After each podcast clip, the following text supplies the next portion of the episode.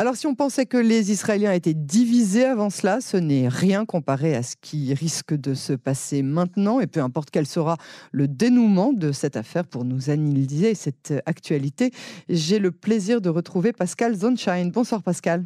Bonsoir Yael.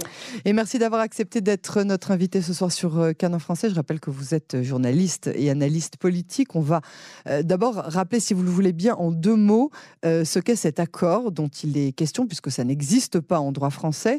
Que devrait accepter Netanyahou et que recevrait-il en contrepartie? Alors, comme vous l'avez expliqué, Yael, effectivement, c'est une sorte de marché euh, entre le parquet d'un côté et l'accusé de l'autre, euh, qui arrive finalement à un constat de réalité, disant que bah, finalement euh, aucun ne pourra réellement obtenir ce qu'il veut. C'est évidemment dans l'intérêt du parquet de désengorger les tribunaux saturés d'affaires criminelles. Alors, dans les cas où c'est possible, effectivement, l'accusation accepte de d'alléger les, les charges en échange de l'aveu de culpabilité de l'inculpé.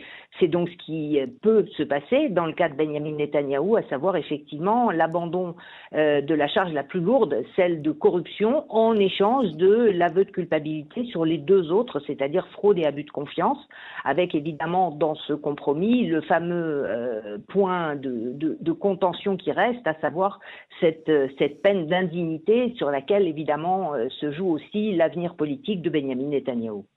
Alors, euh, est-ce que vous pourriez, euh, j'aimerais en fait que vous me disiez comment les pro-Bibi et les anti-Bibi, puisque c'est comme ça maintenant que se distinguent les Israéliens hein, depuis plusieurs mmh. années maintenant, euh, comment est-ce que les deux camps vont réagir ou réagissent déjà à un tel accord? Bon, alors déjà, euh, on, a, on, a pu euh, effectivement les uns et les autres euh, parler autour de nous et, prendre un petit peu la, température, je dirais de manière empirique depuis, depuis les, révélations de, de, ces, de ces négociations, des, des, des, impressions qui sont maintenant confirmées par deux sondages publiés ce soir, dont je suppose vous avez effectivement déjà parlé, à savoir que majoritairement les Israéliens sont contre. oui. À 52%, oui. Et c'est extrêmement significatif. Et pourquoi? Parce que euh, finalement, ça renforce chaque camp dans ses positions. À savoir, ceux qui étaient euh, euh, convaincus de l'innocence de Benjamin Netanyahou, les, les pro-Bibi, pour simplifier, disent ben voilà, on a la preuve, tout ça était fait uniquement pour écarter Benjamin Netanyahou du pouvoir. Il ne s'agissait de rien d'autre. Et dans, dans le camp euh, adverse, on dit, eh bien voilà, c'est la preuve du pouvoir euh, gigantesque de Benjamin Netanyahou qui peut aussi faire plier, quand bon lui semble, le pouvoir judiciaire. Et donc, on n'arrivera jamais à la manifestation de la vérité. Euh, donc, dans les deux cas, on voit que finalement, il y a une, dans les deux camps, je dirais, une sorte de frustration euh, de, et, à la fois de, renforcement des convictions, donc évidemment une, une polarisation du débat euh, qui ne peut que, continuer. Alors, euh, quelle serait la conséquence d'un pareil accord pour Netanyahou au sein du Likoud, tout d'abord? Alors, au sein du Likoud, si effectivement Benjamin Netanyahou accepte, donc ça veut dire apparemment qu'ils doivent aussi accepter cette, cette charge, cette, peine d'indignité, donc d'inéligibilité pour une durée de sept ans, c'est-à-dire qu'il, en, gros, il sort, il se retire de la vie politique euh, quand on Public parle d'un tout court. C'est-à-dire, il peut même pas essayer de devenir président de l'État. Non, mm. euh, quelqu'un euh, qui est aujourd'hui âgé de, près de 73 ans, euh, évidemment, on lui, on lui souhaite une, une longue vie, mm. mais d'un point de vue, disons, de l'activité publique et politique, la reprendre à l'âge de 80 ans paraît assez aventureux. donc, au sein du Likoud, évidemment, cela rouvre toutes les possibilités. La bataille de, succession va pouvoir, va pouvoir démarrer. Alors, tout dépend aussi, là non plus, les choses ne sont pas claires. Si Benjamin Netanyahou démissionne de son mandat de la Knesset, il n'est pas obligé de, de, démissionner de la présidence du Likoud. Combien de temps peut, peut-il ou veut-il encore y, rester? Alors admettons effectivement qu'on soit dans l'hypothèse qu'il, ça y est, qu'il quitte le Likoud et son mandat de député à la Knesset.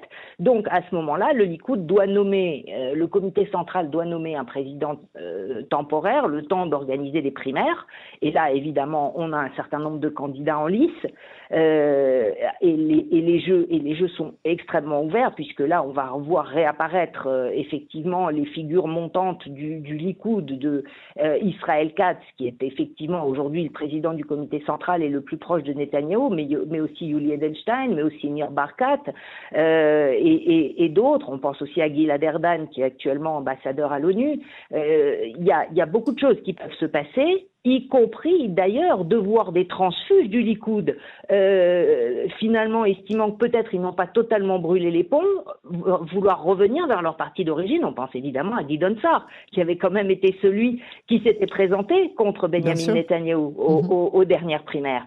Euh, donc là aussi, les choses peuvent, euh, peuvent encore bouger à l'intérieur même du Likoud, et reste à savoir évidemment ce que le prochain président du Likoud sera en mesure de faire, de proposer de ressouder la droite et de proposer une coalition alternative ou d'aller aux élections anticipées, là encore, on fait redémarrer toute la machine politique et tous les scénarios possibles, alors justement qu'on semblait arriver plutôt vers une sorte de bon gré malgré de stabilisation. C'est ça, d'accalmie. On avait, on avait le sentiment qu'il y avait une sorte d'accalmie qui était en train de, d'arriver. Vous pensez, vous, qu'il acceptera euh, Là, ils sont en pleine euh, réunion à l'heure où on parle avec leurs avocats, la famille euh, est au complet. Selon les rumeurs euh, diffusées dans les médias israéliens, Sarah Netanyahu se serait élevée contre l'accord, elle aurait changé d'avis. Euh, qu'est-ce que vous pensez? Vous pensez qu'il acceptera l'accord tel qu'il est, avec donc cette notion de déshonneur, ce calonne qui, qui l'empêcherait de revenir sur la scène politique ou publique pendant au moins sept ans? Écoutez, Yael, moi, je ne vais, pas me risquer à des, à, des prophéties dont on sait effectivement qu'elles elles, elles, sont tous sauf fiables. Je vois simplement une chose, c'est le facteur temps. Euh, cette, ce compromis, cette proposition, elle a une date de péremption. La date de péremption, c'est dans deux semaines. C'est le 31 janvier, date de fin du mandat du conseiller juridique du gouvernement et procureur général Avichai Mandelblit il veut, de son point de vue, boucler s'il doit y avoir une négociation, la finaliser avant son départ. Il y a encore énormément de points techniques à régler à l'intérieur de et, très probablement celui qui va prendre la succession. En plus, il n'est pas encore nommé, c'est Isman qui va prendre l'intérim. Euh, qu'on voit mal euh, vouloir poursuivre cette procédure hasardeuse. Quant au suivant, qui sera nommé par Guy Donsar, lui-même adversaire de Benjamin Netanyahu, est-ce qu'il suivrait la même ligne que Mandelblit si, si le compromis n'était pas finalisé? Ça fait beaucoup de si qui ne dépendent même pas des partis en présence. Il aurait intérêt à accepter, à votre avis? Difficile à dire. Euh, terminer sa carrière politique maintenant. Euh, disons, si cette offre euh, s'était concrétisée au moment de l'ouverture de son procès, peut-être. Depuis, qu'est-ce qu'il a à gagner Qu'est-ce que Benjamin Netanyahu a à gagner aujourd'hui de cet accord, à part peut-être euh, une, fatigue, un épuisement, une saturation et une volonté de sortir de la scène politique.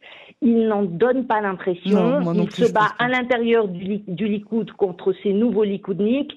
Euh, il est en procès ouvert avec Ehud Olmert depuis une semaine. On voit plutôt quelqu'un qui a envie de se battre que quelqu'un qui a envie de renoncer. Ouais, c'est ce que c'est, ce dont il donne euh, l'impression effectivement que que c'est pas quelqu'un qui laissera qui laissera les choses se passer comme ça. Ben, l'avenir euh, très proche hein, nous le dira en tout cas. Pascal Zanchain, merci beaucoup euh, pour cet entretien et à très bientôt sur Cannes en français.